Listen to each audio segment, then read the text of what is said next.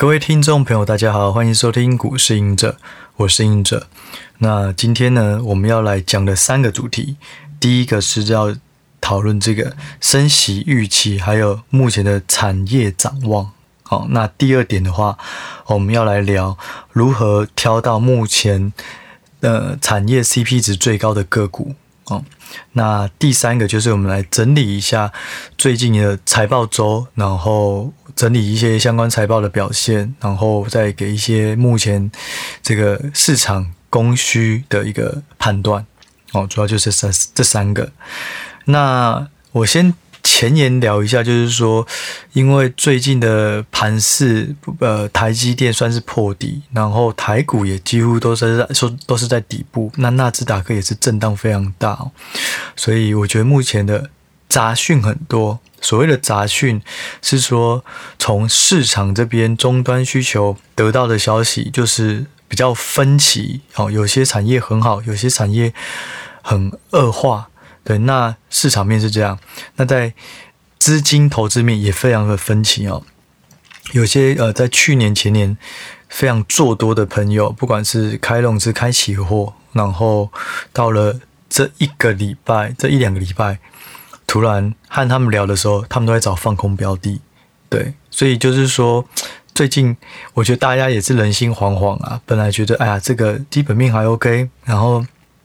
升息预期，如果大家都差不多了，那可能也跌不下去。就没想到破线以后，反而就让很多人有不同的想法。那我们今天就可以，我觉得所有东西还是要回到逻辑啦。所以我今天会把相关资讯都整理，然后帮大家顺一下逻辑。那看大家对于这个我的想法有没有什么呃接受度如何？这样好。那首先先讲一下升息预期，我觉得万恶万恶之源。就是升息，那因为升息的关系，所以大家对于市场的资金开始抽离，那台股就开始被卖超。那不止台股，其实我觉得有一个还蛮重要要提的，就是说啊，我们不要认为自己的呃持股好像很惨。其实就我知道，我过去一些呃法人的这个前同业或是前朋友、前同事啊，其实大致上都有聊到。不只是股票，其实债券也都非常的惨哦。就是说，以这一年来看啊，这一年的债券在这一季可能就跌了十个 percent。就是以债券的这个商品的这个指数 ETF 来看，那如果对于全球的这个股市的 ETF 来看，也跌不到十趴。所以债券目前跌的没有比较少。所以我觉得就是说，这个是股债双杀啦，就是所有人。你只有现金，或者你放空，才在这一波才是安然度过。可是我觉得这个不是常态，因为我们不可能一直持有现金，也不可能一直放空。所以我觉得，反正该来的就来。那我们就是在低档的状况的时候，股价低档，找一些更好的方式，然后在这种资讯错杂的这个过程中，找到比较有可能的一个正确答案。对，那如果我我相信，在这一波找到正确答案，只要能够撑过去的人，不一定是不一定是好或坏啦。我说不一定是多头或空头，但是只要这一波看对的，后面一定还有一段很大段可以吃到。那他吃到的就是因为大部分的人的资金都被洗光了，所以可能我觉得只有少数分的人能吃到。甚至现在看到周围一些算是老手，他们的现金可能都有六成到七成哦，股票可能只有两成。两成到三成，那他们想要等到技术线型转加，或是说更多的财报，或是这个 Fed 的升息预期稍微在趋缓以后才会进场。但是当这些讯号出现的时候，我相信股市应该也是反弹了一小段了。对，所以我认为早起的鸟有吃有虫吃嘛，那我们就多研究，也许可以更早就判断一些预判一些未来的状况。好，那首先我刚刚讲到就是说。万恶之首，万恶万恶的这个主要就是在于 Fed 的升息。那我觉得现在一个比较重要的就是说，呃，下一季或是未来几个月的 CPI 如何？CPI 就是消费者物价指数嘛，就是因为物价指数一直涨，所以有通膨疑虑，所以 Fed 一直升息。那如果我们能够稍微嗯，有点预判未来几个月的 CPI CPI 会不会再创新高？也许对升息的这个预期就会有比较大的一个作用哦。就是说，当如果 CPI 即将涨不动了，那也许未来四五六月、七月的这个 Fed 的的会议，也许就会稍微再转鸽派。我们来看一下。那首先，我认为就是说，可以从 CPI 的这个成分来看哦。我我找了一下哦，CPI 最主要，呃，它过去三大的这个让 CPI 指数一直创新高的成分指数有三个哦，一个是房屋，那房屋包含房价还有房租。那第二个就是能源哦，那房租占了 CPI 三十五趴，能源占差不多呃七趴。那再第三个就是新车跟二手车，那这两个加起来差不多占六点五趴，也就是这三个相加就占接近一半，而这三个又是主要带动 CPI 创新高的一个主要力量。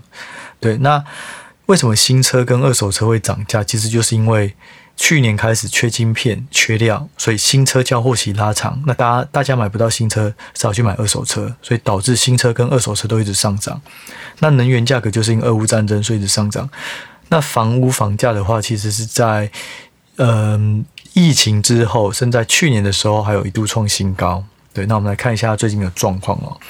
第一个，我们先讲油价。油价目前就是从三月的高点，差不多一百二十五块上下，现在已经逐步收敛到超一百元上下。所以未来几个月，如果以月月跟月来做比较的话，我相信这个能源这一块的这个 CPI 的成分应该会比较没有那么一直创新高的一个动力哦，因为呃以油价来讲的话是有回落一些。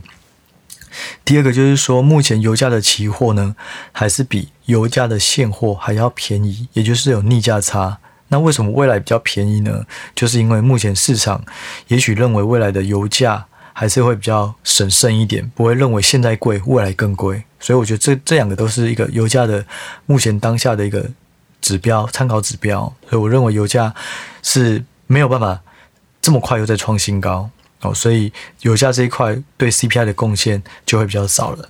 那第二个，刚刚讲占三十五趴的房租哦，房价过去我们整理了一下资料，差不多会领先房租半年到一年，也就是说房价先涨半年到一年以后，房租开始涨。那这一波房价的高点差不多是在二零一零年的年中间，然后就开始下去。那二零二零二零二二年又开始上来一些，但是并没有。明显的创新高，所以如果房价没有创新高，那在因为刚讲的是二零二一年的年中间，假设抓抓六月好了，好，六月开始创新高以后就停滞了，那也就是如果你再抓半年到一年，也许到今年的六月，房租也开始会比较停滞，好，而且现在的房租啊，这个指数已经回到疫情前的高点了。对，所以我认为这个基期相对也是比较高了啦，所以也许三十五趴成分的这个 CPI 的这个房租跟房价可能这个持续创高也会没有那么明显。那刚刚讲的第三个新车跟二手车，其实新车还是缓步创新高，很温的创新高，哦，但是二手车其实在这一个月开始回落，甚至在二零二一年的年中间创新高以后。明显回落，又又再涨上去，但是现在又开始又又再杀下来，当然，它还在高档震荡啊。但是我觉得，就是说，通常你要创新高，就是一鼓作气，盘整完再创前波高点。目前是盘整完，比前波的高点还要低了。所以我认为，新车、二手车，也许随着这种消费收敛，不管是说升息或是战争的关系，或者是说供应链这边稍微有一些晶片拿得到了，所以让。这个新车开始可以交货，那二手车就下去。那当二手车再下去久一点，新车价格也不会一直也不会一直上涨了。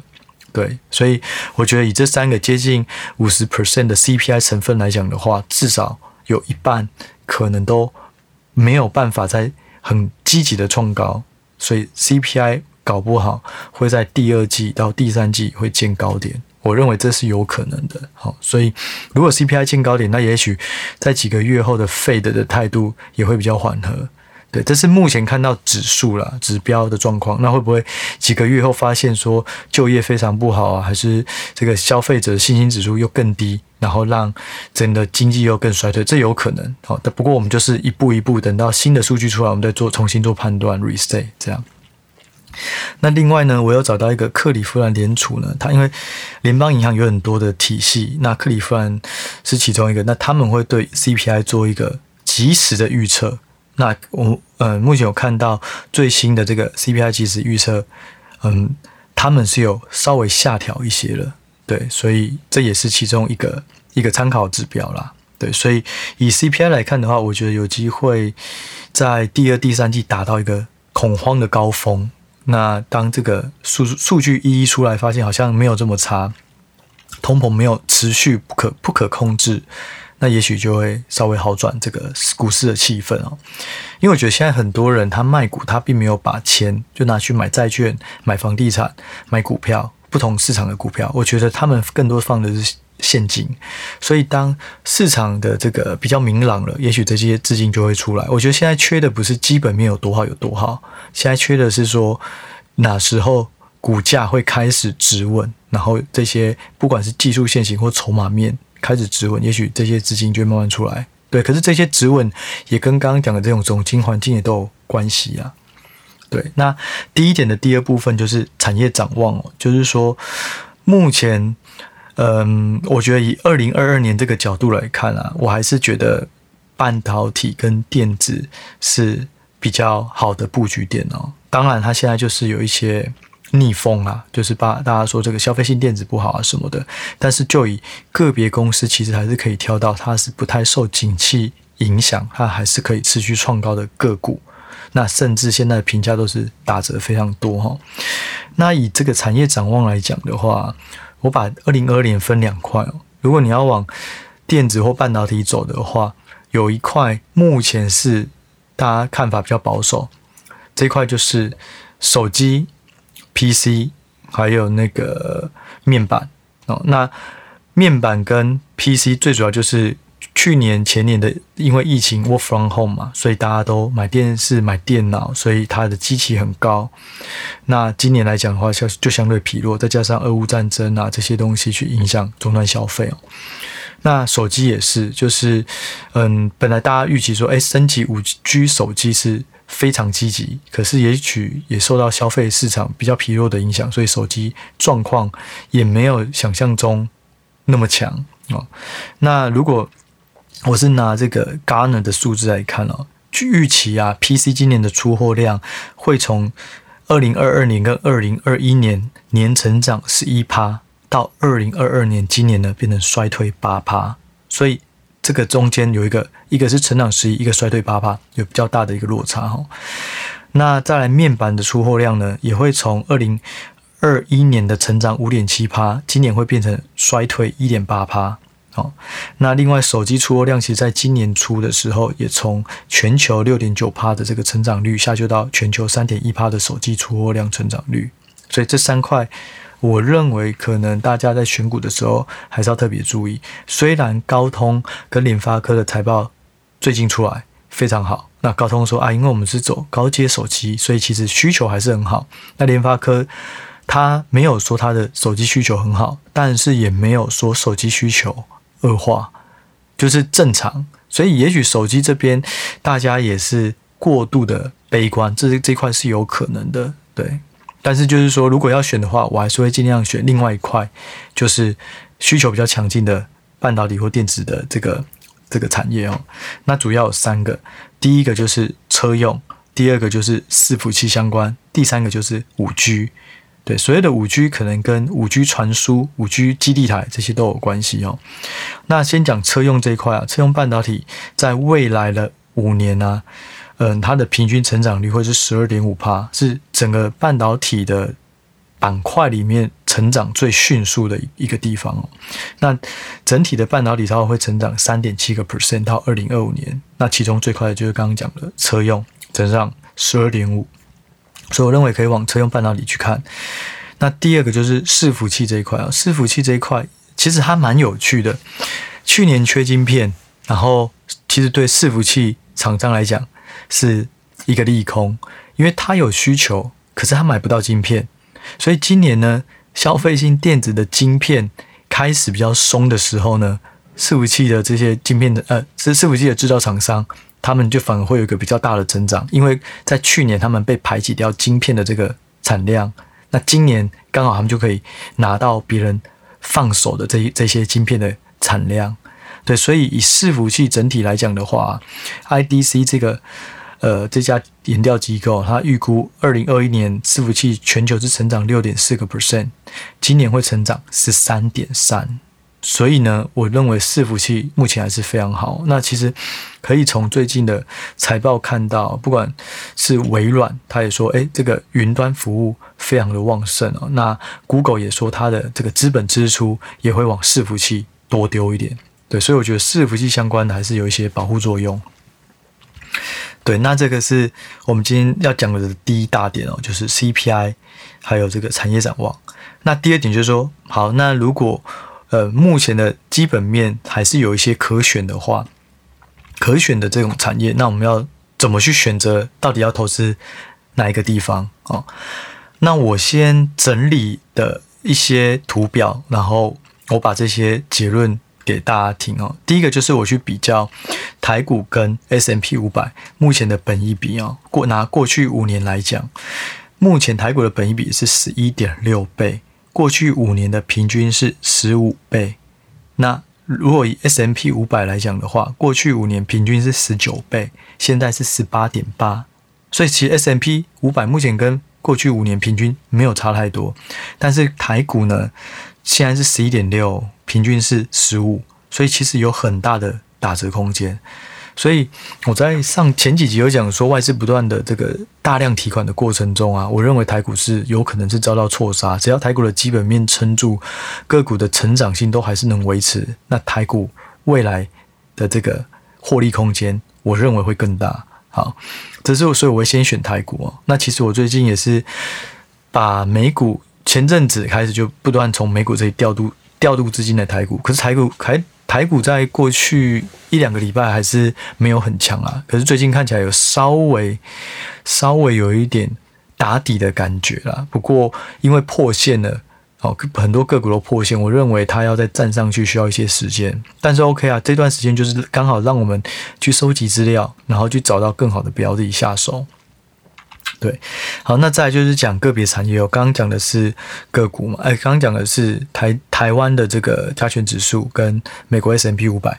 那如果是看台股的各资产业的这个目前的评价倍数，哦，我们来看一下到底哪个贵，哪个便宜。首先，我先讲一下电子哦，电子目前的本益比是十三点六倍，它过去的平均是十六倍，所以它其实。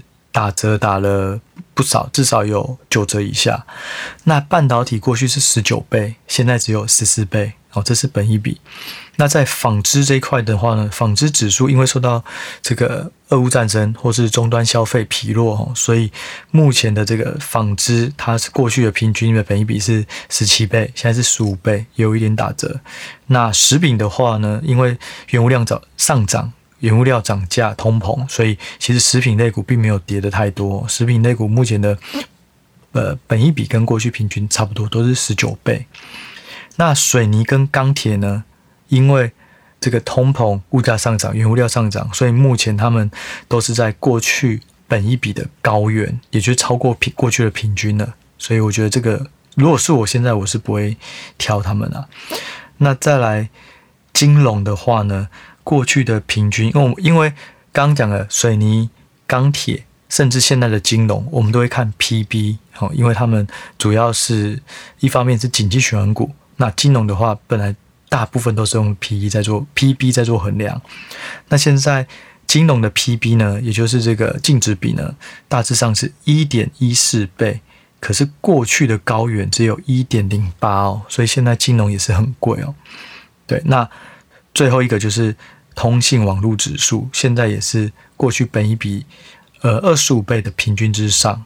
那其实蛮有趣的，就是通讯网络其中就包含的中华电信这些电信类股。那这些电信类股最近非常的强势哦，所以也让它整个指数子产业的这个指数来讲没有特别弱。所以刚刚评评价的这个不同子产业来比的话，我觉得挑电子跟半导体哦，因为他们比过去。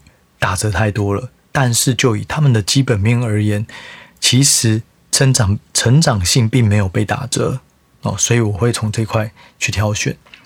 好，那另外呢，第三个我们来讲一下今天的最后一个重点，就是财报的状况哦。我先讲一下，截至今天为止呢，S&P 500的成分股目前有差不多快四成的公司有财报了，其中超过七成的成分股财报是优于预期。对，所以。并没有想象中的这么弱。我说财报，大家本来说啊，财报会不会不好，会不会下修？目前看起来没有。对，那我觉得一个比较重要的就是说，我们通常啊，就是说在看一个的市场杂音、杂讯或是景气不明的时候，我们喜欢看两个，一个就是财报的近况，哦，就是一个一个公布就可以，类似像拼拼图一样。把一个不确定的一个迷雾一个一个解开，发现最近的这个财报啊，电子来讲的话，普遍都还不错。那第二个会看的就是库藏股哦，因为会下去买库藏股，其实某个程度来讲，就是对于个个股认为是有被低估，所以公司愿意掏钱出来。对，那讲到这个，其实我想要补充一下，我刚刚忘记讲到的，就是。我在录 Podcast 之前啊，今天其实有一个想法，就是说，再好的股票，哦，基本面再正正听起来再正面的股票，我们都不一定是要买进；基本面再差的股票，听起来再差的股票啦，都不一定是要卖出。所有的好好的讯息，一定要搭配到它现在价格是多少。我们要看的是有没有超跌，我们不要看的是。是不是够好？因为够好，有可能股价也太贵；那够烂，有可能会不会股价真的够便宜，而且它没有那么烂。所以就是回到是说，就算你听到周围的消息说哪家公司多好多好多好，最后一定要回来看它的股价是不是符合它的基本面哦。那如果超涨，那再好也都不要出手。那相反的，现在状况是大家周围都讲哇，这个很很可怕，有升息啊，有什么？但是我们要。反过来看的是，那股价到底跌多少了？股价跌越多，就代表我们的下档风险是比较少的，对。所以我觉得需要去做一个平衡呐，对。那刚讲到的这个部分财报的东西啊，刚好今天的 Digital Times 啊，Digital Times 有一个这个呃，它的封面就在讲说，台积电跟联电。目前产能利用率满载，市场盛传要涨价。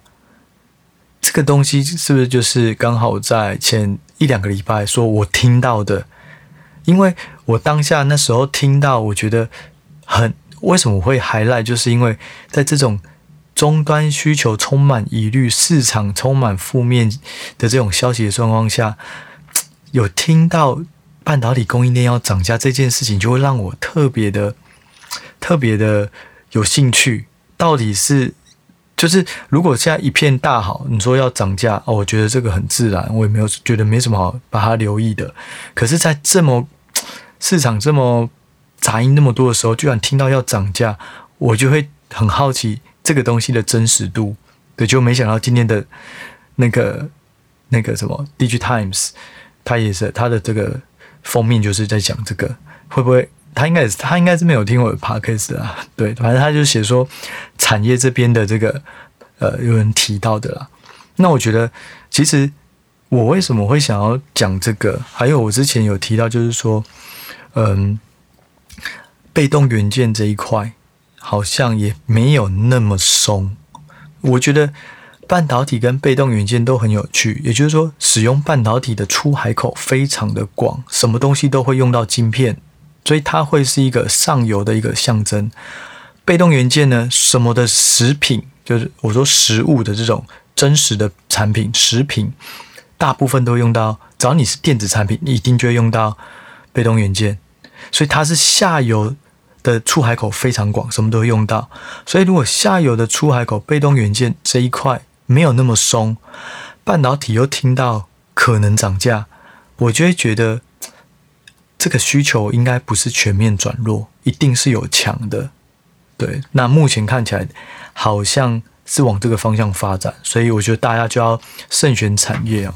对，那像刚刚说到的，就是如果是这个呃面板，目前听起来是比较疲弱，有降价的风险哦，所以就相关的啦，除非你认为面板真的跌够多，那 OK，也许可以去尝试。那我自己还是比较喜欢挑影视股这种，所以我会尽量去找现在错杀的影视股。好，那讲到产业的这个状况啊，我先整理一下哦。目前半导体跟电子产业，因为我们刚讲了，就是我现在要挑，一定挑这两个，因为这两个的股价相对对于长期投资而言，我认为这个价位价这个价格这个价位是有吸引力的。那首先我们来一一家一家讲，他们到底财报的状况好不好？简单来讲就好了。那台积电是之前第一个公布的嘛，最快公布的，它是优于预期，然后也上调猜测。那联电的话呢，在呃。在我今天录音的前一天，也就是昨天公布财报，优于预期。那高通呢，在昨天凌晨也公布财报，优于预期。联发科也在昨天公布，优于预期。智远在这个礼拜公布，也优于预期。而且智远还上调了成长性，我记得好像营收从四十到五十八条上上调到五十到六十趴的成长。而且他说，如果是有晶片稍微松一点的话，对他来讲是好事。就像我刚刚讲的伺服器的故事一样，他们去年都是抢不到晶片，可是需求很好的，所以今年晶片稍微松的话，他就可以抢到更多，就可以让他的产这个产能增加，或是营收增加。对，那再来普瑞呢？昨天也公布，应该昨天吧，然后财报也非常的亮眼哦，然后很多的券商也都上调了这个平等。那国巨的话呢，算是优于预期，而且他要大买库藏股。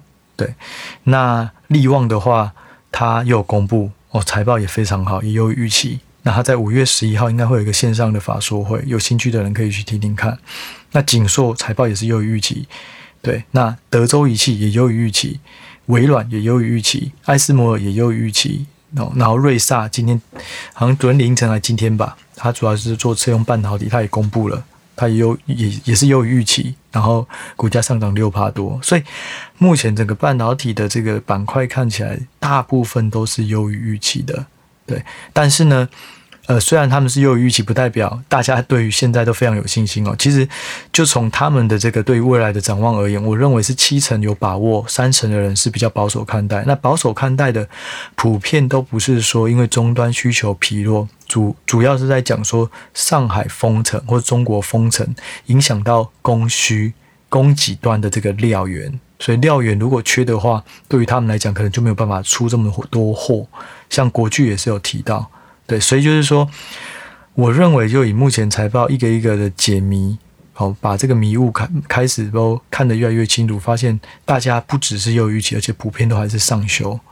就所以，所以对我而言的话，我会认为这个价位的胜率是相对又更有把握啦。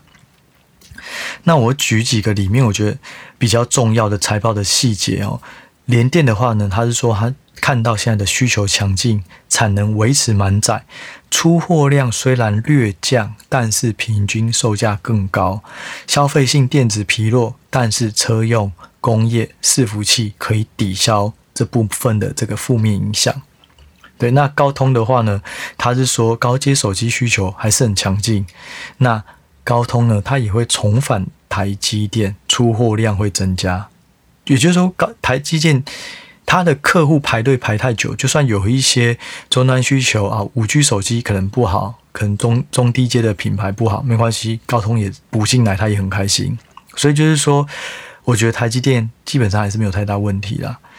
对，然后再来是。国巨它这边是稍微悲观，可是就像我刚说的，主要的悲观是来自于封城的影响，对于这种供应链的影影响为主。它有看到消费性电子疲弱，但是车用、工控也是工业控制这种高端应用需求还是非常的好。对，所以整体而言，哦，再补充啊，Microsoft 它的财报优于预期，它有讲到云端服务这边很好。Google 呢这边财报虽然是不如预期，但是呢，它也要。买库藏股七百亿美金吧，如果没记错。然后另外呢，他在资本支出，他这有提到，他会有明显的提升。